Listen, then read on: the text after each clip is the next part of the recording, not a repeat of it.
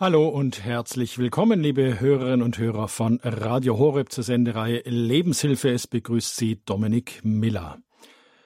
Sie kennen sicher so Aussprüche wie atemberaubend oder das und das ist mir so wichtig wie die Luft zum Atmen. Aber auch so Begriffe sind Ihnen geläufig wie dieser oder jener Park ist die grüne Lunge der Stadt. Das alles, das geht uns ja ganz leicht von den Lippen wie selbstverständlich. Und da wundert's auch gar nicht, dass wir eigentlich nicht wirklich wahrnehmen, wie wir pro Tag etwa 20.000 Mal Atem holen und dabei circa 10.000 Liter Luft ein- und wieder ausatmen. Das geht alles so nebenbei, kriegen wir gar nicht mit. Also, Sie ahnen sicher schon, worüber wir in der heutigen Lebenshilfe sprechen wollen. Das ist unsere Lunge. Es geht darum, unser Atmungssystem besser kennenzulernen und genauer zu verstehen. Und ferner wollen wir von unserem Studiogast unter anderem erfahren, wie Angriffe auf die Lungengesundheit natürlich abgewehrt werden können.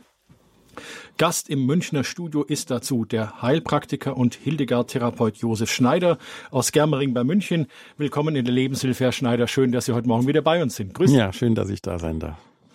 Herr Schneider, wie können wir uns denn, also wir fangen einfach mal bei Null an, wir sind ja alle keine Anatomen oder Mediziner, wie können wir uns in etwa das Aussehen unserer Lunge vorstellen? Ist es ein Blasebalg, ein großer Sack oder wie können wir uns das vorstellen, Herr Schneider? Ja, das mit dem Blasebalg, hm, das ist so eine Sache. Also heute haben wir ja Blasius und der Blasius ist ja nicht nur für Halskrankheiten, sondern auch für die Lunge zuständig, ist unser Lungenheiliger, den wir heute verehren. Und ähm, das ist so, dass äh, wir uns die Lunge vorstellen müssen als einen auf dem Kopf stehenden Baum. Nadelbaum, Laubbaum? Euer Laubbaum, würde ich sagen. Also Wobei also ich da später noch drauf eingehe. So schön groß mit Krone. Und schön groß mit Krone und allem drum und dran. Es ist halt so, dass wir ähm, eine den Eingang, den Lufteingang über den Mund oder über die Nase haben. Das entspricht so ungefähr dem unteren Teil des Stammes dieses Baumes und dann geht's die Luftröhre hinunter und dann verästelt sich das äh, in die Bronchien. Die Bronchien werden immer kleiner, gibt da verschiedene Segmente und am Schluss sind wir bei den Blättern des Baumes angekommen. Das sind die Aviolen. Das sind die kleinen Luftbläschen, die Bläschen, die wir in der Lunge haben. Lungenbläschen sagt man dazu, ähm, wo dann der eigentliche Gasaustausch stattfindet. Bleiben wir mal bei dem Bild, das ist vielleicht ganz interessant. So eine alte Eiche, tausendjährige Eiche oder 500-jährige, die hat 800.000 Blätter. Ungefähr, geschätzt. Nadelbäume haben keine Blätter, aber es können bis zu eine Million Nadeln sein beim sehr großen Baum. Und trotzdem ist die wirksame Gesamtfläche, also die Fläche, die sozusagen mit der Luft im Austausch steht, bei so großen Bäumen nur etwa halb so groß wie bei Menschen. Bei der Lunge des Menschen. Bei der Lunge des Menschen. Wenn man die Lungenbläschen des Menschen aneinander legen würde, käme man auf eine Gesamtoberfläche von 80 bis 120 Quadratmetern. Unsere Eiche, die schafft gerade mal 50 Quadratmeter. Also das muss man wissen, dass die Lebensenergie mit einem Atemzug, äh, die uns zur Verfügung gestellt wird, fast astronomisch groß ist im Vergleich zu anderen Lebewesen unseres Planeten. Natürlich haben die Säugetiere auch alle Lungen, sogar die Fische haben Lungen und so weiter. Aber bei Menschen ist es schon ganz was Besonderes. Es ist wirklich ein Wunder der Natur, das muss man ganz ehrlich sagen, weil wir sozusagen ein skalierbares System haben. Skalierbares System heißt? Heißt, dass wenn wir jetzt zum Beispiel normal einatmen, dann haben wir so einen halben Liter rein, einen halben Liter raus. Und dann, wenn wir dann schneller gehen irgendwie, dann steigt das auf ein Liter raus und ein, ein Liter rein. Und wenn wir dann Hochleistungssport machen, dann sind es in der gleichen Zeitraum fünf Liter, die hin und her äh, bewegt werden. Also, also aus anpassungsfähig an den Bedarf. Ja, es ist nicht nur anpassungsfähig an den Bedarf, sondern es ist sozusagen ein autonomes System. Es lebt in uns, wenn wir so wollen. Das hat auch ein bisschen damit was zu tun, wie es aufgebaut ist. Bleiben wir nochmal bei dem Baumbeispiel. Ähm, diese kleinen Aviolen vergleiche ich immer ganz gern mit den Blättern und davon haben wir 300 Millionen im Schnitt in unserer Lunge. Daher kommt auch die große Fläche. Was passiert denn da? Die Aviolen sind, wenn wir so wollen, der Ort des Gasaustausches. Also O2, Wasser, äh, Sauerstoff, geht durch die Atemluft ins Blut und vom Blut kommt CO2, das was wir, was wir sozusagen verbraucht haben in der inneren Atmung, das kommt dann in die Alveolen zurück und wird ausgeatmet. Ein ganz schöner Kreislauf, der auch hier so auf München oder am besten natürlich auf Meereshöhe wunderbar funktioniert. Und zwar funktioniert er, weil es da einen Potentialunterschied gibt, sagt man, einen Druckunterschied. Und das passiert durch Diffusion. Das heißt, die kleinen Moleküle marschieren durch die hauchdünne Wand dieser Alveolen hindurch, die O2, in das Blut. Und aus dem Blut kommen etwas größere Moleküle in die Alveole hinein und da bleiben sie hängen. Deswegen werden sie auch dann abgeatmet. Ein Vorgang, den den sozusagen eine Million Mal, äh, hätte ich jetzt fast gesagt, ganz normal abläuft am Tag und wir überhaupt kein, äh, keine Mühe damit haben. Wir haben auch keine Mühe mit dem Atmen normalerweise. Es atmet in uns, sagt man ja auch, nicht? Also es ist eigentlich ein autonomer Vorgang. Es ist eine, eine, ein Kernsystem unseres Lebens. Man sagt ja, der erste Atemzug und der letzte Atemzug. Es hat ja irgendwo etwas sehr Essentielles mit unserem Leben zu tun. Schauen wir uns dann mal an, diese kleinen Aviolen, also wo die durch Diffusion der Gasaustausch stattfindet. Das ist eben eine durchlässige Membran. Und in dieser durchlässigen Membran wird praktisch der Sauerstoff aus der Luft in unser Blut hineingebracht. Eine Membran kann ich mir vorstellen wie eine ganz hauchdünne Wand. Sozusagen. Ja, genau. Also das ist wirklich minimal. Also es ist nur wirklich unter dem Mikroskop kann man die Stärke feststellen, ansonsten hat man ein Problem. Das Problem haben aber auch hier zum Beispiel, bleiben wir mal ganz kurz einen kurzen Ausflug. Ähm, das alles funktioniert nur deswegen, weil innerhalb des Atmungssystems Wasserdampf erzeugt wird. Also es ist feucht. Und nur über die Feuchtigkeit kann diese Diffusion ordentlich laufen. Ist das die Feuchtigkeit, die ich jetzt im Winter beim Ausatmen sehe, eben so meine kleinen Atemwölkchen? Genau, also das ist ja das, was man so sieht, ne? wenn man die, wenn man die Atmung anschaut, so wenn draußen spazieren gehe bei Minusgraden, dann dampfe ich sowohl aus der Nase als auch aus dem Mund heraus. Und das ist wirklich Wasserdampf, der aus der Lunge kommt. Und der muss da sein, damit die Diffusion ordentlich funktioniert. Man weiß, dass die zum Beispiel Lungenentzündungen deswegen so gefährlich sind, weil eben da der Wasserdampf herabgesetzt wird. Die Entzündung erzeugt, wenn Sie wollen, eine Austrocknung der Lunge. Man kann das hören in der Auskultation, also mit dem Stethoskop, wenn man dann hinten an den Rücken des Patienten geht und hat also eine Lungenentzündung, dann hört man das sogenannte Lederknarren. Das ist also wirklich so, dass die Feuchtigkeit in der Lunge durch die Entzündung herabgesetzt wird und dass man das hören kann. Die Entzündung selber ist also, wenn man so möchte, gar nicht mal der ausschlaggebende Grund für die Erkrankung. Das ist ja meistens eine Infektion. Die, die Entzündung ist ja nur ein, eine Folge der Infektion. Aber das, was wirklich auf Dauer Probleme macht, das ist eben dieser gestörte Feuchtigkeitshaushalt in der Lunge. Die Feuchtigkeit ist auch nicht nur wichtig wegen der Diffusion, sondern auch, weil wir in unseren Lungengängen in den Bronchien, in überall, wo, wo die Luft strömt, kleine Flimmerhärchen haben. Das sind Myriaden von Flimmerhärchen, die da stehen. Und das muss man sich so vorstellen, als würde man, wenn man das äh, stark vergrößert, dann sieht man also eine Art Sumpf. Da ist also so ein bisschen so eine schleimige Oberfläche. Und da stecken diese Flimmerhärchen drin und die bewegen sich rhythmisch. Und zwar bewegen die sich rhythmisch gegen die Atemrichtung. Die schlagen gegen die Atemrichtung. Denn die wollen, dass der ganze Dreck, Entschuldigung, wenn ich das mal so sage, den wir einatmen und der nicht zum, zu unserer Gesundheit beiträgt, Feinstaub zum Beispiel, aber auch äh, Tausende von Bakterien und Viren, die wir, die wir dauernd einatmen, dass die wieder nach draußen transportiert werden. Die werden also Richtung Kehlkopf transportiert. Und jeder kennt das morgens, also die Raucher sowieso. Ich hoffe, die hören gut zu, weil da sage ich nachher noch was. Ähm, aber eigentlich jeder Mensch hat das, dass er morgens so ein bisschen was abhusten muss, was also die Lunge über Nacht rausgeschafft hat. Bei den, bei den Rauchern ist es so, aber auch bei den Bergleuten oder anderen, die also ständig mit großer Last von Schwebestoffen und so weiter ähm, umgehen, da werden die Flimmerhärchen verletzt. Die gehen dann kaputt. Die sind ja auch, wenn wir so wollen, kleine Bäume und die werden dann durch das schlechte Klima in der Raucherlunge kaputt. Das heißt, die Lunge kann sich nicht mehr ordentlich selber äh, säubern. Das führt dann zu zuerst zu kleinen, dann zu großen Entzündungen. Und wenn der Körper sich nicht mehr gegen die Entzündungen wehren kann, dann kommt der Krebs. Und das ist halt eben die, die große äh, Sache, die wir wissen müssen, dass die Lunge ein Wunder ist, ein Wunder der Schöpfung, das Achtsamkeit braucht. Wir brauchen die Achtsamkeit für die Luft, die wir einatmen. Das heißt, wir so, sollten dafür sorgen, dass die Luft einigermaßen sauber ist.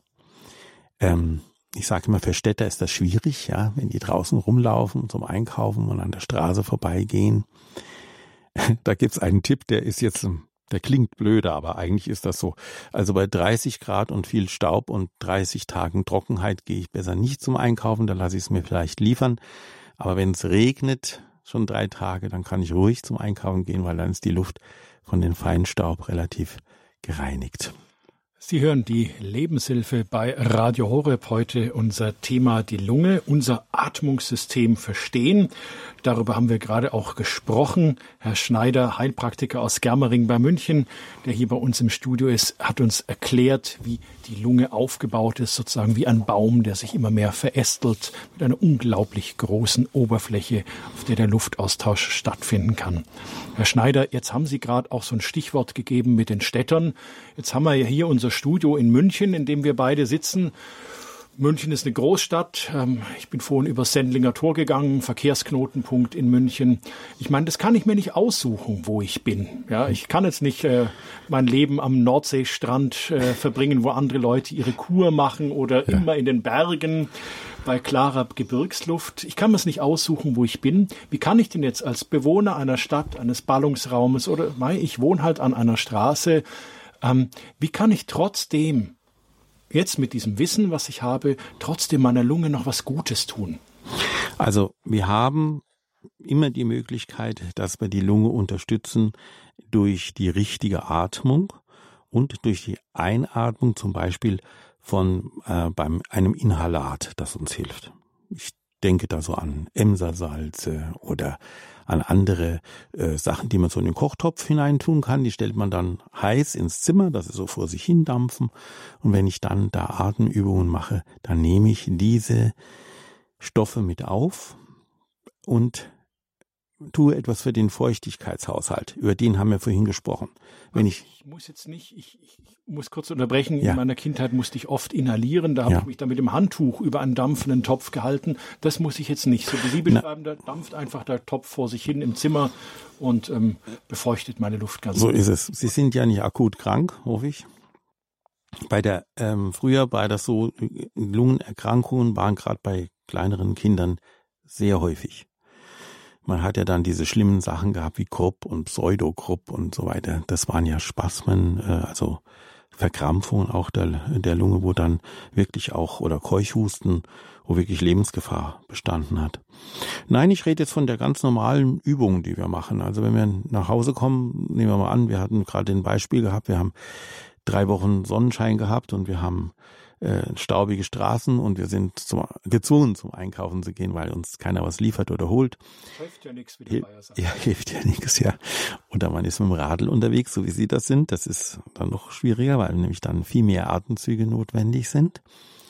Dann ist es schön, wenn ich mich erst einmal zur Ruhe komme. Das ist immer ganz wichtig. In der Wohnung zur Ruhe kommen, die Außenluft mal kurz aussperren, und dann halt eben so einen Topf aufsetzen mit Emsersalz oder mit dem mit diesen Skiptropfen so Atemreinhaltetropfen, also ein bisschen Eukalyptus, so ein bisschen dies und jenes, ganz wenig davon und dass ich mich in diesen sozusagen feuchteren, luftfeuchteren Raum hineinsetze, um diese Atemluft zu reinigen, die ich in der Lunge trage. Also da hat die ganzen Schwebstoffe sind da angekommen.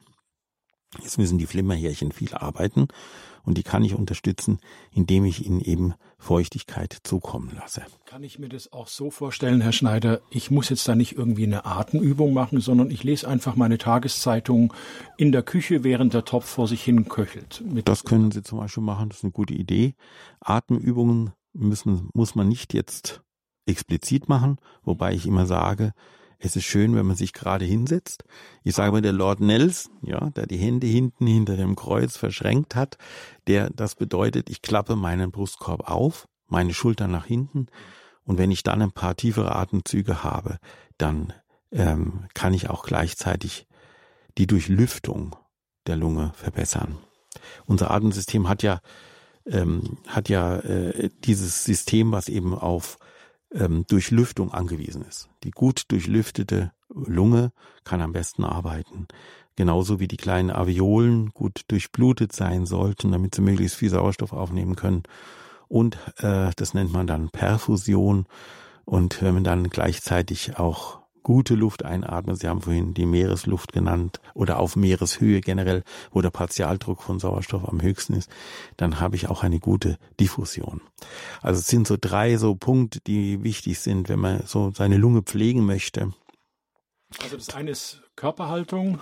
Die Körperhaltung, also das Öffnen ja. der Lunge, des Brustkorbes, die etwas, ich sage nicht tiefere, aber doch bewusstere äh, Atmung und äh, einfach das Wissen darum, dass ich meiner Lunge helfen kann, indem ich ihr wieder gute Luft zukommen lasse. Und gute Luft ist eben ein bisschen feuchter. Wüstenluft ist nicht gerade so die gute Luft, weil wir müssen ja, das ist ja auch etwas, warum wir in verschiedenen Klimazonen überhaupt leben können, weil wir im Nasenrachenraum die Luft bereits auf die entsprechenden klimatischen Bedingungen einstellen. Das heißt also, wenn wir in der Wüste sind, wir atmen trockene 30 Grad Luft ein, dann wird sie in diesem Raum angefeuchtet und auf etwa 28 Grad runtergekühlt. Wenn wir im, ja, ich weiß es nicht, beim Mammutjagen sind in, das, in Sibirien bei minus 10 Grad, dann wird die Luft, ähm, die ja sehr trocken, sehr kalte Luft ist ja auch sehr trocken, wird also auch angefeuchtet und auf etwa so dem Bereich zwischen 20 und 23 Grad angewärmt. Also bevor sie die Lunge erreicht, hat die hat, ist die Luft immer schon vorklimatisiert, wenn ich so möchte. Also unsere ganzen Atemwege sind sozusagen die Klimaanlage für die Lunge, dass sozusagen die Luft genauso reinkommt, dass die Lunge sie gut verarbeiten kann und der Gasaustausch unter optimalen Bedingungen stattfindet. Ja, genau. Also wie gesagt, der Stamm von dem Baum ja. dient der Klimatisierung. Der dient also nicht nur der Luftführung über die Luftröhre, sondern eben auch Anwärmen und Anfeuchten. Herr Schneider, ähm, jetzt reden wir so drüber, wie wir ein- und ausatmen, was wir äh, richtig und falsch machen können beim Ein- und Ausatmen. Aber irgendwann, Herr Schneider, war ja unser erster Atemzug. Ich meine, wenn wir noch im Mutterleib sind, werden wir quasi über den Schnorchel versorgt. So ist es ja. Die Mama atmet für uns und über die Nabelschnur werden wir mit allem versorgt. können wir da mal einen kurzen Ausflug machen? Was passiert, wenn wir aus dem Mutterleib rauskommen mhm. und ich erstmalig ich, atmen müssen. Ja, ich kann mich da sehr gut dran erinnern, bei der Geburt meines Sohnes. Ähm, dass man darf ja als Papa oder durfte man damals schon als Papa durfte man die Nabelschnur durchschneiden und das ist ja ein ziemlich ähm, ja wie soll ich sagen äh, ist ein wichtiger Moment im Leben eines Menschen, wenn die Nabelschnur durchtrennt wird, weil das ist ungefähr so, als würden sie als Raumfahrer äh, die Außenversorgung kappen. Sie müssen also dann mit der Innenversorgung, mit ihrer eigenen Versorgung zurechtkommen. Und da laufen unglaubliche Prozesse ab. Das kann man, ich glaube, wir können uns das Wunder des Lebens nur so vorstellen, dass also das weit über unsere Vorstellungskraft geht, was da also passiert. So stellen Sie sich vor, das Herz muss umgeschaltet werden.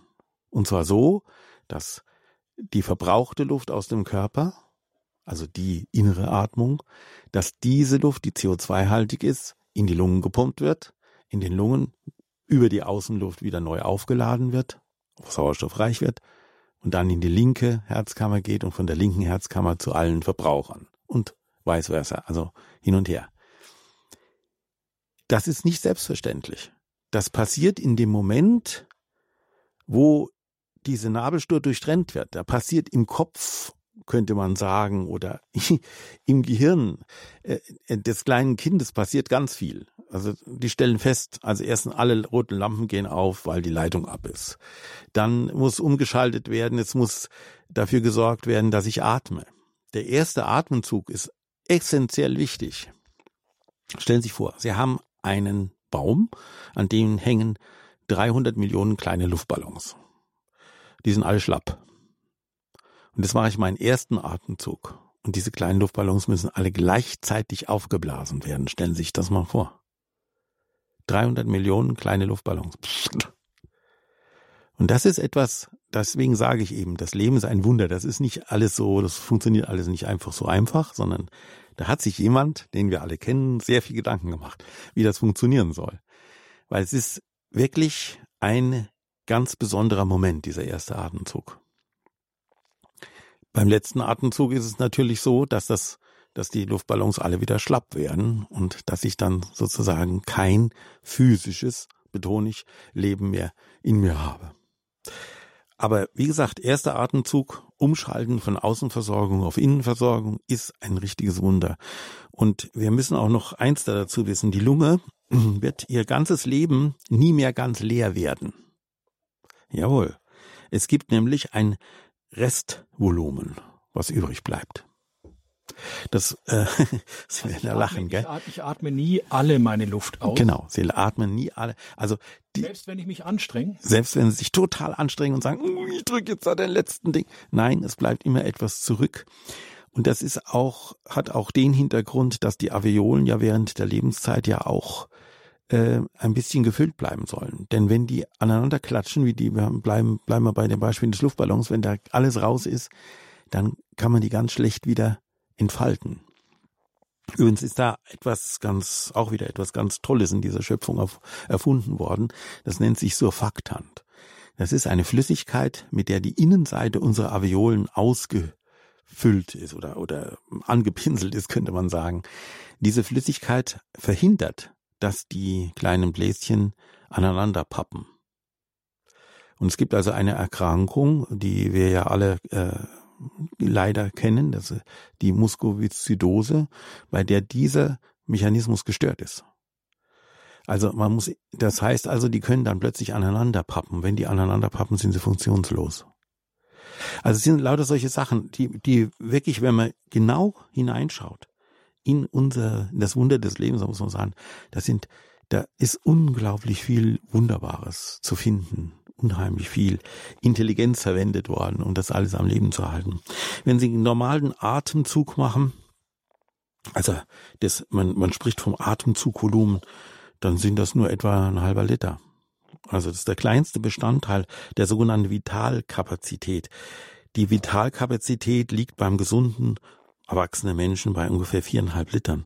Die unterteilt sich in Atemzugvolumen, das sind diese 0,5 Liter, dann inspiratorisches Reservevolumen. Das ist also das Volumen, was ich den größten Volumenanteil eigentlich äh, habe, nämlich ich atme ganz tief ein, was ich zusätzlich zu dem halben Liter noch einatmen könnte, wenn ich mir ganz viel Mühe gebe.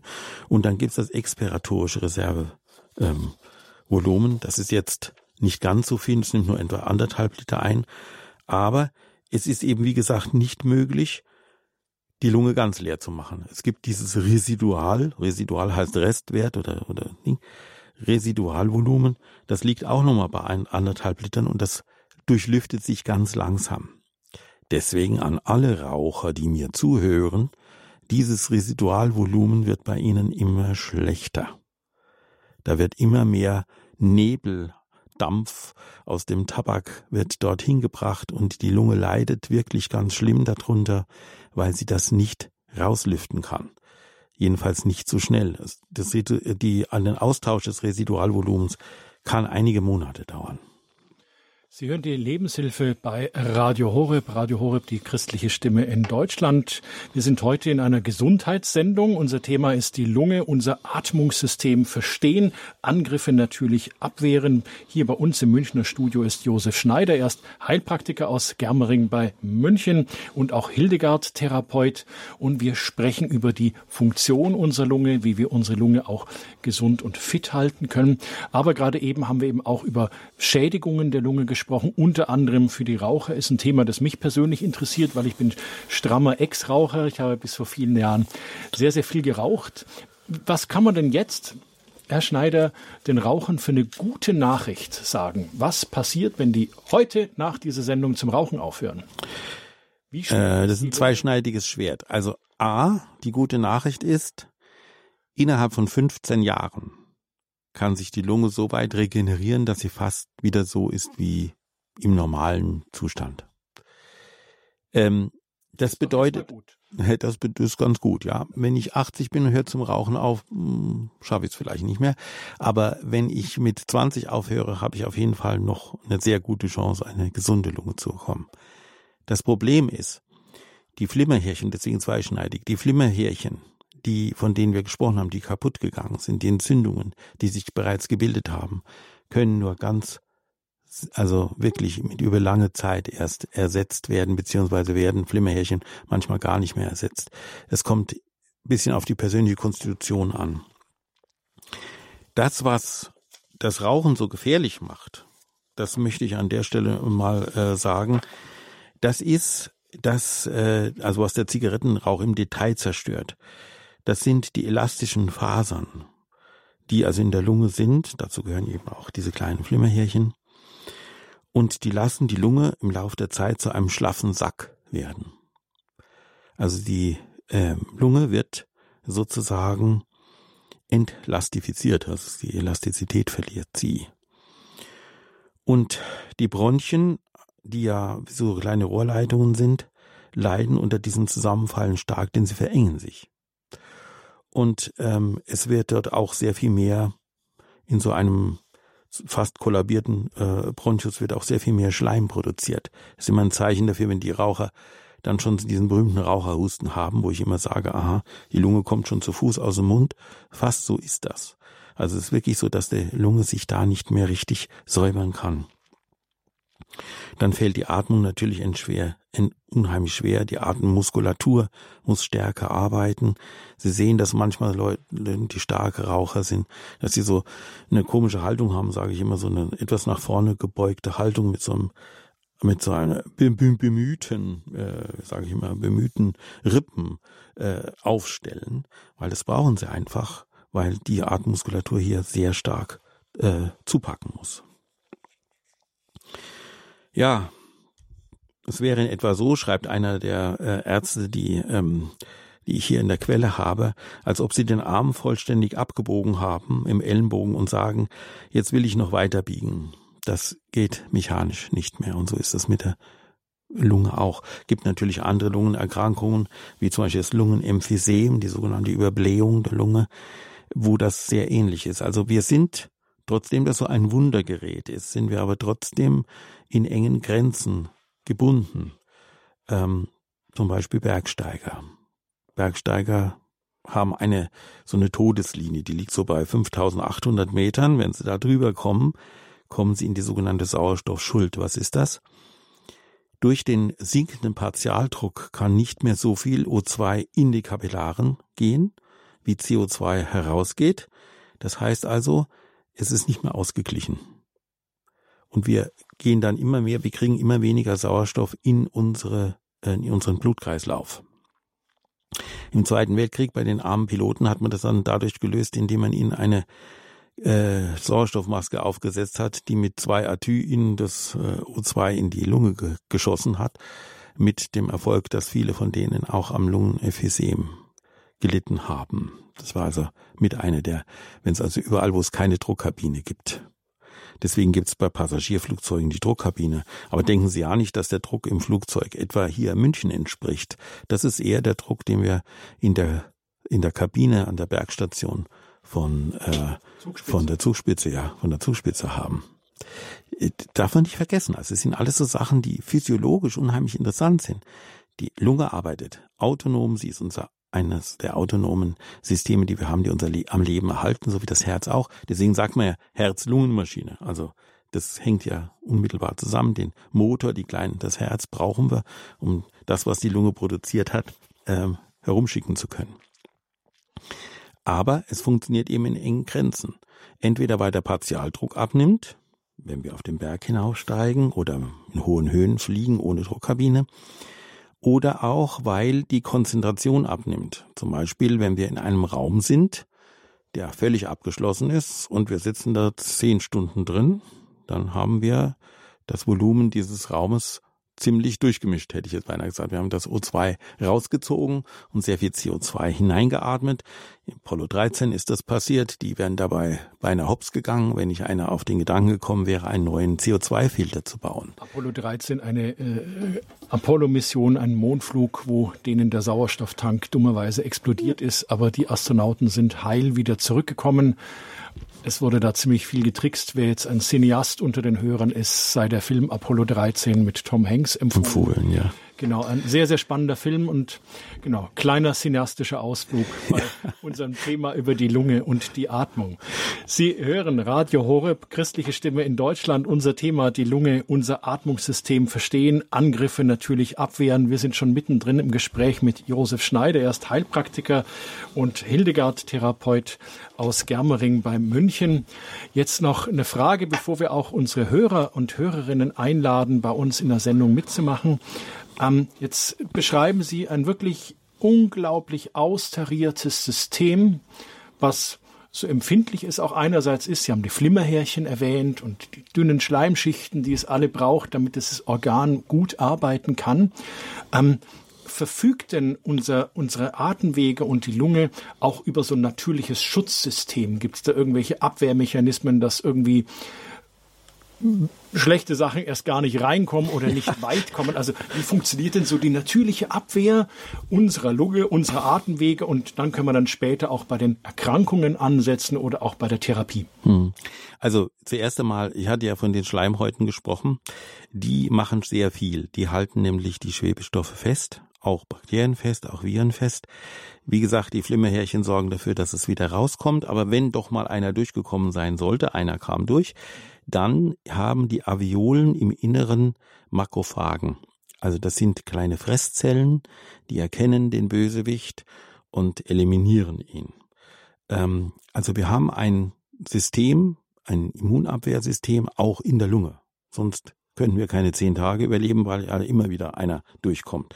Wir haben es ja jetzt in der Covid-19-Pandemie erlebt, wie das ist, wenn, wenn das in großen Mengen passiert. Ich möchte aber nochmal drauf eingehen, auf das, was wir für unsere Lungen tun können, weil, wie gesagt, dieses austarierte System, dieses empfindliche System sehr wohl unterstützt werden kann. Wir haben von der angefeuchteten Luft gesprochen.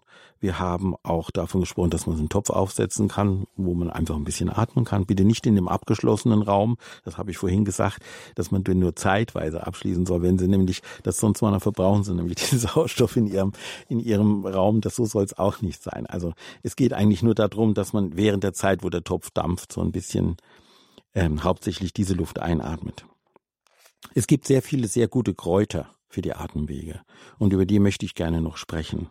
In der Hildegard-Heilkunde haben wir eine Art Putzsystem für die Schleimhäute, insbesondere für die Lunge, aber auch für andere Schleimhäute im Körper. Das geschieht mit der berühmten Hirschzungen, äh, mit dem Hirschzungenelixier. Das hat nichts mit dem Hirsch zu tun, sondern es handelt sich um einen Farn, also um eine Farnart, und man weiß durch die Empirik der Hildegard-Medizin, dass das also ein großer Helfer ist bei Bronchitis, bei ähm, sogar bei Lungenentzündung im Nachgang. Natürlich gehört die zum Arzt und mit Antibiotika behandelt, aber dann im Nachgang, dass man die Lunge wieder sauber bekommt. Empirik der Hildegard-Medizin heißt also über, über, über Versuch und äh, Ergebnis ist man drauf einfach aus Erfahrung drauf gekommen. Genau, es ist ja eine diese Art von oder viel von der Naturheilkunde passiert ja eben über die Empirik, über die, über das Beobachten. Und so ist das da in dem Fall auch. Ja, wollen wir mal ein paar rausnehmen, oder? Von diesen, von diesen Heilpflanzen. Die Süßholzwurzel zum Beispiel eignet sich hervorragend für die Lunge. Sie zählt mit Sicherheit zu den am weitesten verbreiteten Heilpflanzen der Welt. Früher hat es sie auch in natürlicher Form im Maggi gegeben, aber sie ist auch in der chinesischen Medizin verwendet. Und es, die Süßholzwirkung ist insbesondere pflegend für die Schleimhäute, für den Rachen, für die Lunge, aber auch für den Magen. Wir haben ja überall im Körper Schleimhäute, muss man dazu sagen. Süßholz reduziert Infekte im Hals, also wäre das Mittel der Wahl für den heutigen Blasiustag und weist bei trockenem Husten schleimlösende Eigenschaften auf. Da hören Sie es. Also trockener Husten, das ist die große Gefahr, dass eben dieser dieser Dampfhaushalt nicht stimmt. Dann bekommen wir den trockenen Husten, den auswurffreien Husten. Und hier löst eben das Süßholz einen Effekt aus, der zur Verschleimung führt, der Schleim äh, praktisch ähm, dann zum Abtransport. Für die Schleimlösung im Bereich der Atemwege sind die im Süßholz enthaltenen Saponine, also so Seifenstoffe, Saponine, verantwortlich. Sie ermöglichen es dem Körper, den gelösten Schleim schnell abzuhusten und lindert damit auch den Hustenreiz und die Krampf, ähm, wie soll ich sagen, die Krampfneigung der Bronchien. Huflattich.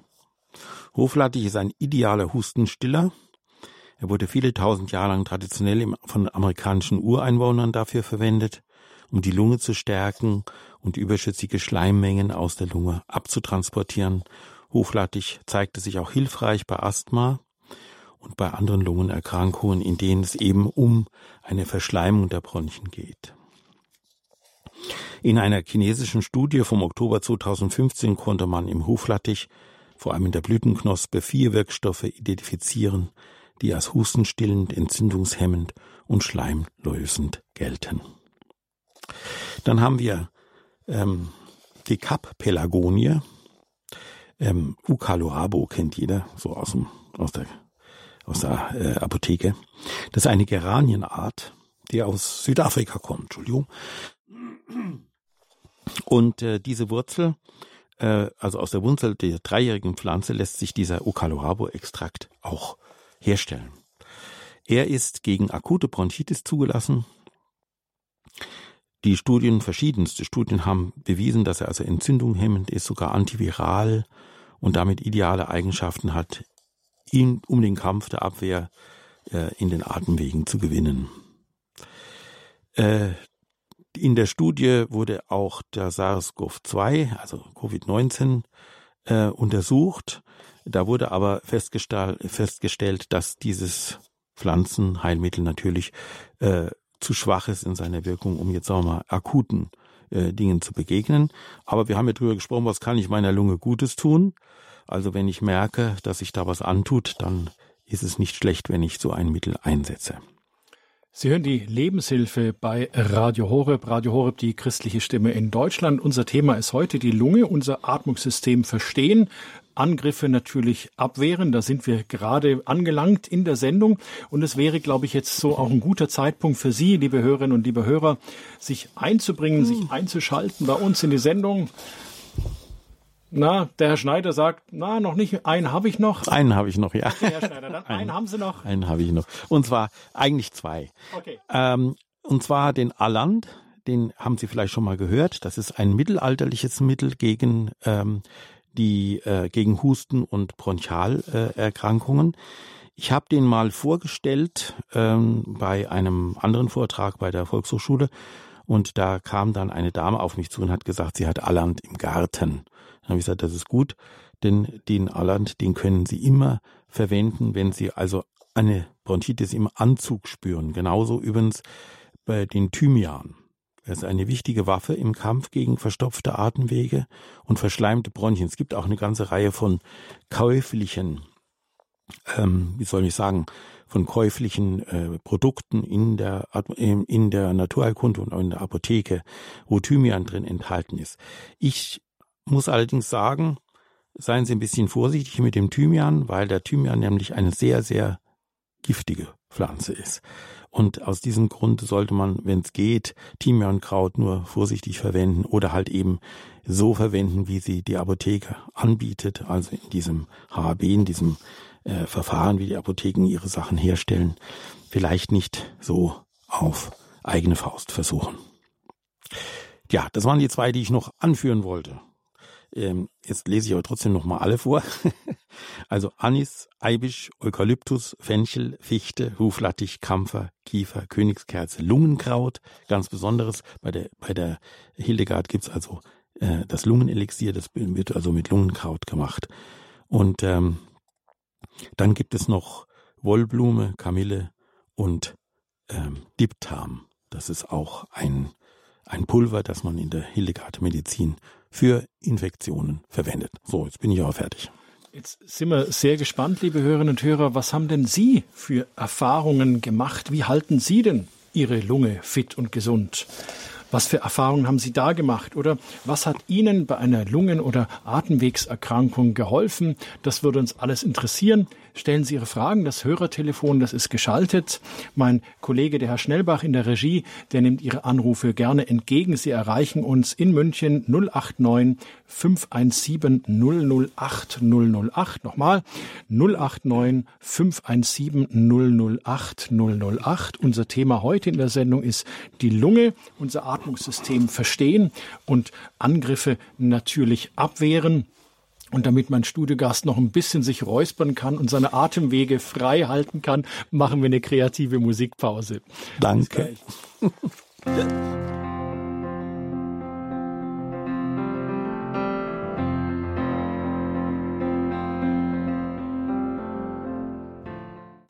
Sie hören Radio Horeb, die christliche Stimme in Deutschland mit der Lebenshilfe. Unser Thema heute ein Gesundheitsthema. Die Lunge, unser Atmungssystem verstehen, Angriffe natürlich abwehren. Gast im Studio hier in München ist Josef Schneider. Er ist Heilpraktiker und Hildegard-Therapeut aus Germering hier bei München. Und ich begrüße jetzt die erste Hörerin. Das ist aus Geisenheim, die Frau Ochs. Frau Ochs, ich grüße Sie. Willkommen in der Lebenshilfe. Grüß Gott. Ja, ähm, wir feiern, feiern jeden Morgen die Heilige Messe um halb acht in der Abtei von St. Hildegard. Und schon, dass ich noch in Amsterdam wohnte, war die Familie Mariens auch sehr eng verbunden mit der Heilkunde von der Hildegard von Bingen. Also ich bin schon mal ganz schöne Pro. Äh, ich habe vor ähm, drei, vier Jahren eine Freundin verloren, die ist Sonntagmorgen mit der Hund von ihrer Mutter spazieren gegangen. Frau Ochs, haben Sie was zum Thema mit der Lunge und den Atemwegen? Gefall, gefallen durch ein Lungenembolie. Könnt ihr mir vielleicht sagen, was passiert, wenn jemand ein Lungenembolie hat. Ja, gerne, Frau Ochs. Also äh, zuerst einmal ist toll, dass Sie ein Hildegard, ein Hildegard-Fan sind. Mhm. Äh, das finde ich sehr schön. Ähm, bei der Embolie, das ist halt so ein bisschen der Worst Case, könnte ich mal sagen. Ja. Es ist also so, meistens ähm, entsteht der sogenannte äh, Embolus, das ist also so ein kleiner Pfropfen, ein Blutpfropfen irgendwo im Körper und der wird dann in die Lunge transportiert. Wir haben vorhin drüber gesprochen, dass dieses verbrauchte Blut, das venöse Blut, in die Lunge transportiert wird, um dort wieder äh, oxidiert zu werden oder mit, mit äh, Sauerstoff aufgefüllt zu werden. Und das geschieht eben über äh, kleine ähm, Adern, die dann plötzlich durch so einen Embolus verstopft werden können. Und das ist ein absoluter Notfall, weil die, äh, der Luftaustausch dann nicht mehr stattfinden kann, der Patient sofort in erhebliche Atemnot gerät, im schlimmsten Fall in einen Schockzustand gerät, das wird wahrscheinlich bei ihrer Freundin der Fall gewesen sein, so dass sie sich auch, ich weiß nicht, ob sie ein Handy dabei hat oder so, aber nicht mehr selber äh, helfen konnte. Das äh, ganz Besondere an dieser Lungenembolie ist, dass das eigentlich nichts mit dem Atemsystem zu tun hat, sondern dass das in dem Bereich der Angiologie, also der Gefäßkunde gehört. Ähm, der Embolus entsteht nämlich in einem Gefäß, also in einem Blutgefäß und wird nur über diesen Transportweg, den ich vorhin beschrieben habe, in die Lunge transportiert und verstopft dann plötzlich die Lunge. Aber wie gesagt, äh, die Ursache ist eine eine ähm, meistens eine Entzündung äh, innerhalb der Adern, wo dann sich plötzlich etwas ablöst, dieser Embolus ablöst. Äh, Verkalkung sagt man im äh, Normalfall. Also das sind so Sachen, die die sind sehr unschön. Tut mir sehr leid, dass das ihrer Freundin passiert ist. Ja, ja, es war ein großer Schock. Ja, das glaube ich Ihnen. Ja, aber ich weiß, wo sie ist und äh, ja, sie betet für, für mich. Ja. Also dann, alles Liebe, gell? Dankeschön, Frau Ochs, und ein Gruß nach Geisenheim. Und jetzt gehen wir weiter nach Teupertz zur Frau Reuner. Hallo, Frau Reuner, ich grüße Sie. Willkommen in der Lebenshilfe. Ja, hallo, hier ist die Frau Reuner. Ich würde auch äh, gerne mal dem Herrn Schneider ähm, äh, was berichten. Ich habe seit fünf, seit ungefähr 15 Jahren, wie er schon angedeutet hat, auch bessere Werte. Ich bin kein Raucher, sondern ein Passivraucher. Ich habe in meiner Kindheit von meinem Vater ständig, also unser Wohnzimmer war immer blau und danach habe ich im Restaurant gearbeitet, da war immer blau. Und ich habe jetzt gerade nachgeschaut, seit 15 Jahren ungefähr ist dieses Raucherverbot. Und jetzt haben sich meine Werte auch jetzt erst ein bisschen verbessert. Es hat sich zu einer äh, zu einem Asthma entwickelt. Ich kriege ständig Asthmaspray und dieses Forster wollte ich mal, ich habe jetzt zwei Fragen. Dieses Forster habe ich immer bekommen. Äh, kann es sein, dass ich davon Herzrhythmusstörungen bekommen habe? Denn das wurde jetzt umgestellt auf Sy oh, wie heißt das hier? Sylibum. Ja, genau, auf Mhm. Trockenspray. Ja. Ja, das war meine erste Frage. Und dann die zweite. Wir haben uns jetzt so eine Sauna zu Hause ähm, äh, eingebaut und wollte fragen, weil immer bekommt mir es nicht mal ja. Das liegt doch immer daran, was, was man reinmacht. Ob Sie da einen Tipp haben. Ja. Also zum ersten möchte ich Ihnen sagen, ähm, schauen Sie mal, ob Sie äh, einen Pulmologen finden, also einen Lungenfacharzt Mhm. finden, der Ihnen eine Atemschule verschreibt. Es gibt nämlich sehr gute Therapeuten, die die sogenannte Lippenatmung ähm, äh, den Leuten beibringen, wie die Asthma, äh, wie soll ich sagen, der, der, die Dinge, die das Asthma an negativen äh, Folgen für das normale Leben, also Lebensqualität herabsetzend, ähm, wie das verbessern kann. Ja. Dann die Umstellung ist natürlich richtig. Wenn Sie ein Problem mit dem Herzrhythmus bekommen, ist das vollkommen richtig, dass der Arzt es umgestellt hat. Mhm. Sie können äh, ein bisschen was tun für sich.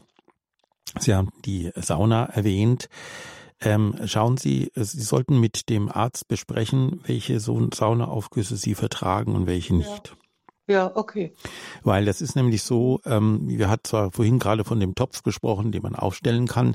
Ja. Ähm, es gibt vielleicht für Sie eher die Möglichkeit, ähm, das nicht über die Sauna zu machen, sondern über eine gezielte und gute Inhalation. Mhm. Das ist dann eher etwas, was Ihnen hilft, denn Sie haben ja das Problem beim Ausatmen, nicht beim Einatmen, der Asthmatiker. Und das ist ein Zeichen dafür, dass über die langen Jahre, in denen Ihre Lunge geschädigt wurde durch den blauen Dunst, eben ähm, genau das das Problem ist, dass eben die, die Verschleimung nicht rausgebracht werden kann. Und Ja, deswegen, so. ne? Okay, vielen Dank. Haben Ja. Sie mir schon geholfen. Jo, Hm? tschüss. Wir danken Tschüss. Ihnen, Frau Reuner, und ein Gruß nach Teuperz. Jetzt von Teuperz nach Klausnitz zur Frau Winkler. Frau Winkler, ich grüße Sie. Willkommen in der Lebenshilfe. Ich grüße Sie. Danke, dass ich fragen darf. Hatte ich richtig verstanden, dass Sie gesagt haben, Thymian ist giftig und bitte die Dosis beachten? Ja, das habe ich gesagt. Meine, ich war ein bisschen, habe ein bisschen gehört, war ein bisschen erschrocken und habe gedacht, das war mir neu. Äh, Oft wird doch Thymian auch in, in Medizin für Kinder verwendet. Äh, es kommt immer bei allen Heilpflanzen auf die Dosierung an. Ja, ja. Ne? Also Das- hatte ich richtig verstanden. Ja, also es ist keine hochgiftige Pflanze in dem Sinne wie zum Beispiel der Efeu. Ja, Ja, ja. also Efeu wird ja auch in der Lungenheilkunde verwendet oder oder als Hustenlös und so weiter verwendet. Äh, Da ist es noch äh, gefährlicher. Aber letztendlich sind diese Pflanzen irgendwo sehr ähnlich miteinander, denn das, was wirkt, sind ja ätherische Öle. Hm, hm. Und diese ätherischen Öle sind die, die wir eigentlich nutzen wollen, also die wir brauchen für die Schleimlösung. Äh, die anderen Stoffe, die möglicherweise giftig oder, oder jedenfalls nicht positiv wirken, die wollen wir ja eigentlich nicht haben. Ja, ja. Ne? Deswegen sage ich, es kommt auf die Verarbeitung an, also wie eben die Apotheke das verarbeitet, ist das in Ordnung. Und es kommt darauf an, äh, in welcher Dosis wir es verwenden.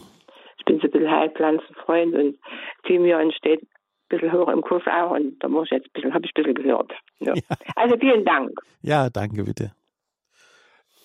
Herr Schneider, jetzt muss ich als Hobbykoch nachhaken. Oh je, oh je, ja, ja, ich weiß. Gut. Also die Frage, die ich stelle, ist, bei mir steht doch im Gewürzregal Thymian neben dem Basilikum und Ja, so weiter. ja. Was ist denn mit dem Thymian? Also, das ist getrocknete Thymian und Sie werden ja hoffentlich nicht die ganze Flasche da reintun. Um Gottes Willen, nein. Na, sehen Sie. Also da, das sind so Spuren, das ist kein, kein Problem. Also das ist überhaupt kein Problem. Bei der Arzneimittelherstellung werden Konzentrate hergestellt. und diese Konzentrate müssen in entsprechender Art und Weise verarbeitet werden, damit sie eben keine giftigen Nebenwirkungen haben. Beim Efeu ist mir vorhin nicht eingefallen. Beim Efeu ist es natürlich wesentlich drastischer. Okay, also wir reden jetzt nicht von dem einfachen Thymian, den ich in meine Spaghetti-Soße reinstreue. Nein, den dürfen Sie streuen. Sondern ja. richtig von riesigen Konzentrationen. Ja, ja. ja. Jetzt sind wir verbunden mit einer Hörerin aus Trostberg. Hallo, ich grüße Sie. Ja, hier, äh, ich habe eine Frage. Äh, ist eine zu schnelle Kappung der Nabelschnur nach der Geburt ein Risikofaktor für das Kind? Können Sie das mit da. schnell ein bisschen präzisieren? Wie bitte? Ihr können Sie das noch genauer ausführen? Was heißt zu schnelle Kappung? Also, wenn, äh, wenn das Kind geboren wird und man äh, kappt die Nagel Nabelschnur zu schnell. Also äh, es ist ja generell so, ähm, dass ähm, es soll ja ein Atemzug schon erfolgen eigentlich, mhm. bevor diese Kappung stattfindet. Und wenn man das nicht macht, wenn man da unvorsichtig ist, hat das für das Kind Auswirkungen. Ich bin leider da muss ich Ihnen ganz ehrlich sagen, auf die Frage kann ich nicht besonders gut antworten, weil ich kein Geburtshelfer bin oder auch äh, in dieser Richtung ausgebildet. Äh, Tatsache, ich wollte Ihnen nur erklären, dass ähm, der Vorgang der Kappung ähm, für das Kind eine, eine Reihe von, ähm, ja, eine sogenannte Kaskade auslöst, die dazu führt, dass eben auf das innere System, das Lungensystem umgestellt wird. Dass also das Blut jetzt nicht mehr aus dem aus der Nabelschnur kommt, was äh, den Körper des Kindes versorgt, sondern das Kind sich autonom selbst versorgen muss. Das, ob das schnelle Kappen, also schnell oder langsam oder vor dem ersten Atemzug und nach dem ersten Atemzug, das sind Sachen, die ich Ihnen nicht beantworten kann. Ich könnte mir aber vorstellen, dass die Kappung der Nabelschnur so oder so für das Kind einen Schockzustand äh, darstellt, mhm. weil es ja daran gewöhnt ist, äh, versorgt zu werden. Und wenn diese Versorgung nur weg, das hatte ich vorhin, indem gesagt werden, alle roten Lichter im Gehirn angehen, dass mhm. irgendwas nicht stimmt, dass die Außenleitung weg ist. Aber ob das jetzt wirklich eine eine nachhaltige Wirkung auf das, also im Sinne von schädlicher Wirkung auf das Kind hat, kann ich Ihnen nicht beantworten. Bitte fragen Sie da einen Facharzt, der sich da mit auskennt. Mhm. Dankeschön. Dankeschön. Und ein Gruß nach Trostberg. Ähm, Sie hören die Lebenshilfe bei Radio Horeb. Das Hörertelefon ist freigeschaltet für Sie, liebe Hörerinnen und Hörer. Sie erreichen uns unter 089 517 008 008. Und Mm, jetzt leben wir ja gerade in der Zeit der äh, Pandemie und das Maskentragen wird uns schon, ja, äh, das ist schon wie das Mütze aufsetzen im Winter, ja. eigentlich schon fast selbstverständlich, äh, dass man die Maske immer irgendwo mit sich führt. Herr Schneider, was können Sie generell oder inwieweit beeinflusst jetzt meine Atmung oder inwieweit beeinflusst die Maske meine Atmung und auch meine Lunge? Ist es irgendwie schädigend oder gar gut, weil der ganze Staub weggehalten wird? Können Sie uns dazu was sagen? Also auch das wieder ein zweischneidiges Schwert. Einmal ist es natürlich schon so, dass die Luft gefiltert wird, vor allem durch die FP2-Masken. Die ziehen wir ja auf, um uns vor Ansteckung zu schützen, aber auch andere vor Ansteckung zu schützen, indem die Luft also gefiltert wird. Das passiert bei diesen FP2-Masken doch relativ gut und nicht deswegen ist meine Empfehlung, gerade jetzt in dieser äh, Pandemiezeit, diese Masken auch wirklich zu nutzen, insbesondere dann, wenn viele Menschen im Raum sind, selbst wenn es sich um einen Supermarkt handelt oder so, das ist schon sehr sinnvoll. Der die andere Seite ist die, dass die Luft, die wir äh, gefiltert bekommen, ähm, in uns eine äh, Austrocknung äh, produziert. Also Sie haben es vielleicht schon festgestellt, wenn Sie die Masken lange aufgehabt haben, danach mussten Sie sich oft räuspern, so wie ich jetzt. Ich war sozusagen Beweis meines eigenen Redens, weil ich mir gerade freundlicherweise ein Wasser bekommen habe und seitdem kann ich wieder reden. Wenn man die Masken lange aufhat, dann äh, kommt es eben zu einer vermehrten äh, Produktion von, von Schleim in Richtung Kehlkopf. Also es wird versucht, ähm, der wird angeregt, dieses, dieses Entschleimen wird angeregt und deswegen müssen wir dann auch uns räuspern und, und husten.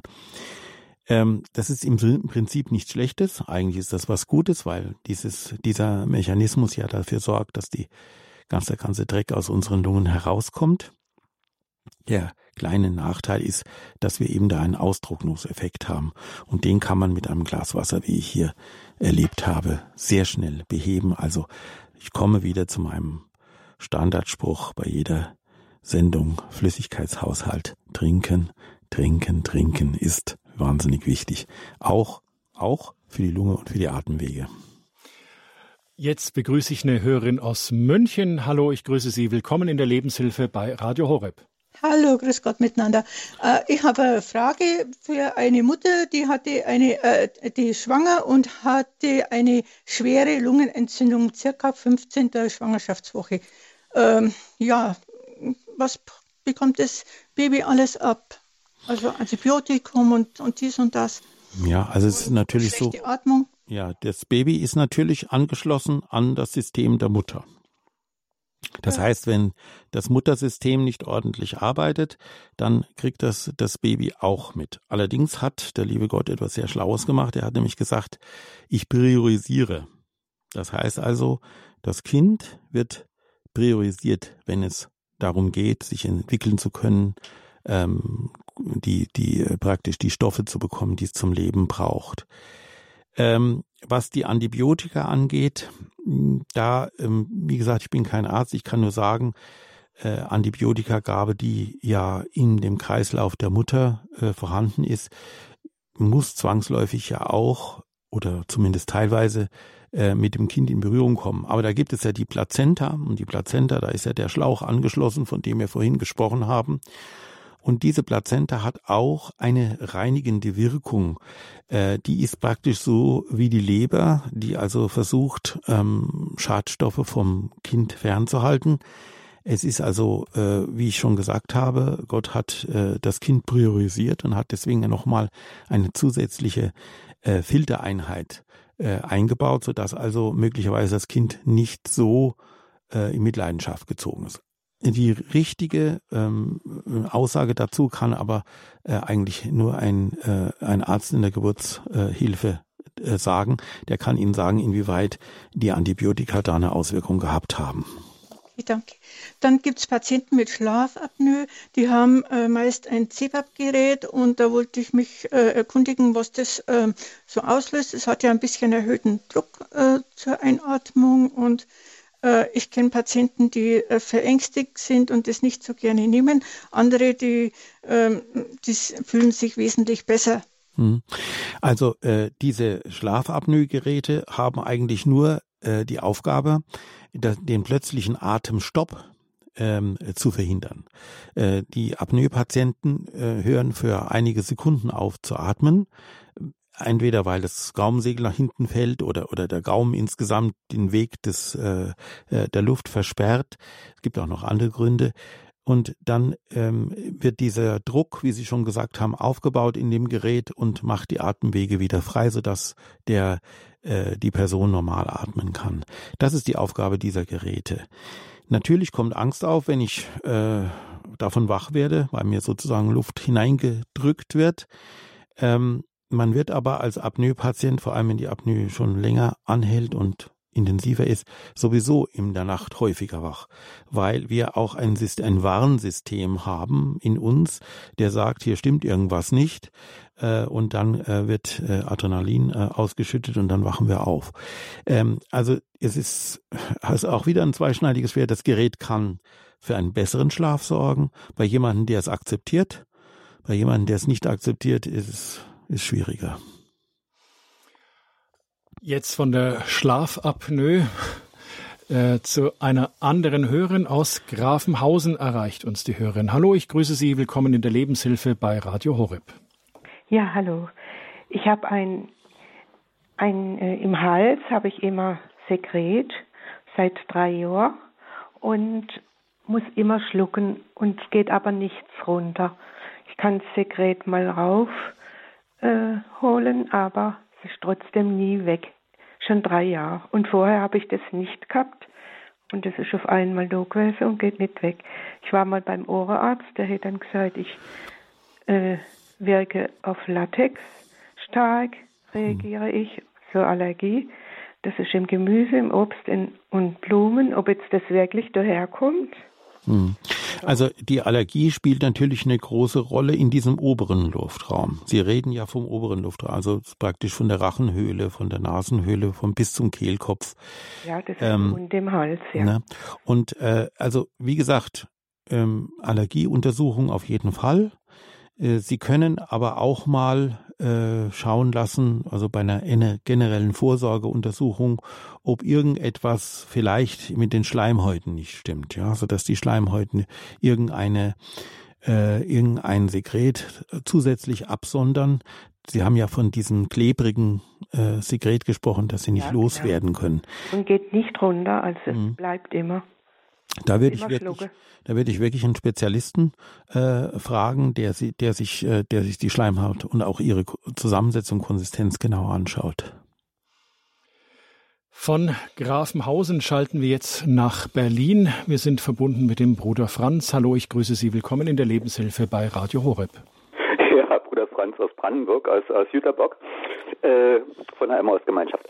Ich habe eine Frage. Vorhin ging es um den Thymian und ich trinke äh, geht es dann nur um künstlich äh, konzentrierten Thymian oder geht es auch um normalen Thymian-Tee? Weil ich trinke den sehr, sehr regelmäßig zum Morgen, weil ich so äh, immer wieder an Bronchitis, mit Bronchitis zu tun habe.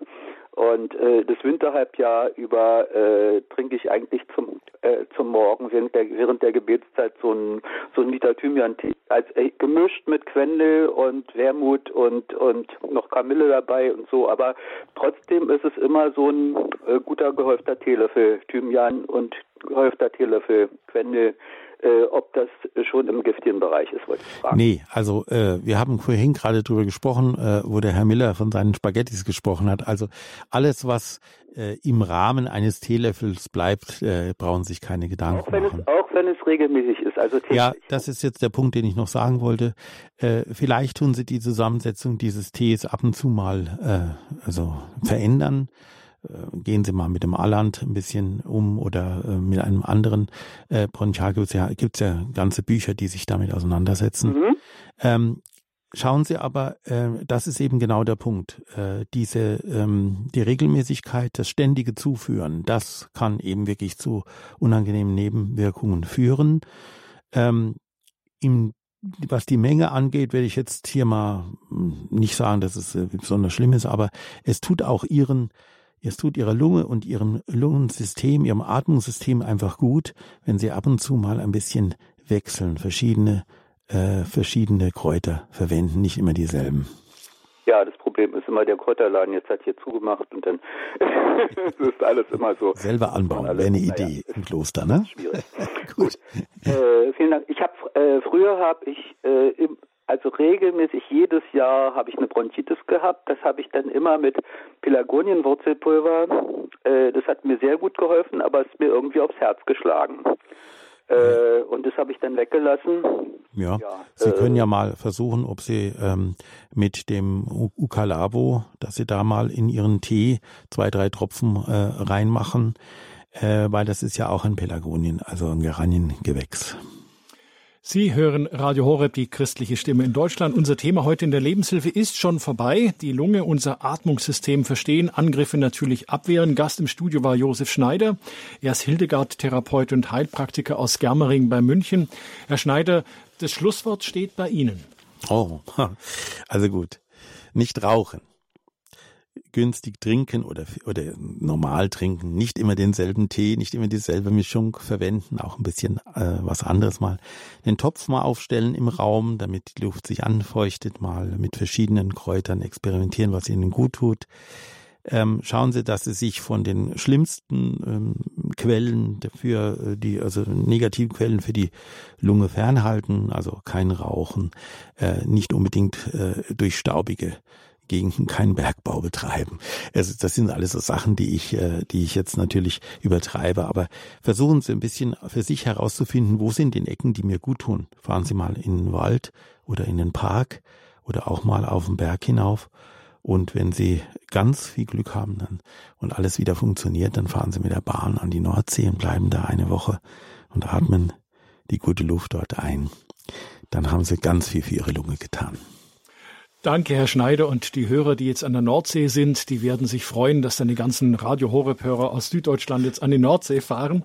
Okay, herzlichen Dank, Herr Schneider, dass Sie bei uns und für unsere Hörerinnen und Hörer bei uns in der Sendung waren. Hier bei uns ähm, in die Lebenshilfe, die können Sie wieder im Nachtprogramm um 23 Uhr hören. Sie können sich diese Sendung aber auch im Internet als Podcast von unserer Webseite herunterladen, www.horeb.org. Und es gibt noch eine Telefonnummer vom Herrn Schneider, wo Sie ihn jederzeit auch noch erreichen können. Das wäre die 356 46098, aber erst München. in München München, die Vorwahl 089 356 46098. Es verabschiedet sich Dominik Miller. Behüt Sie alle Gott.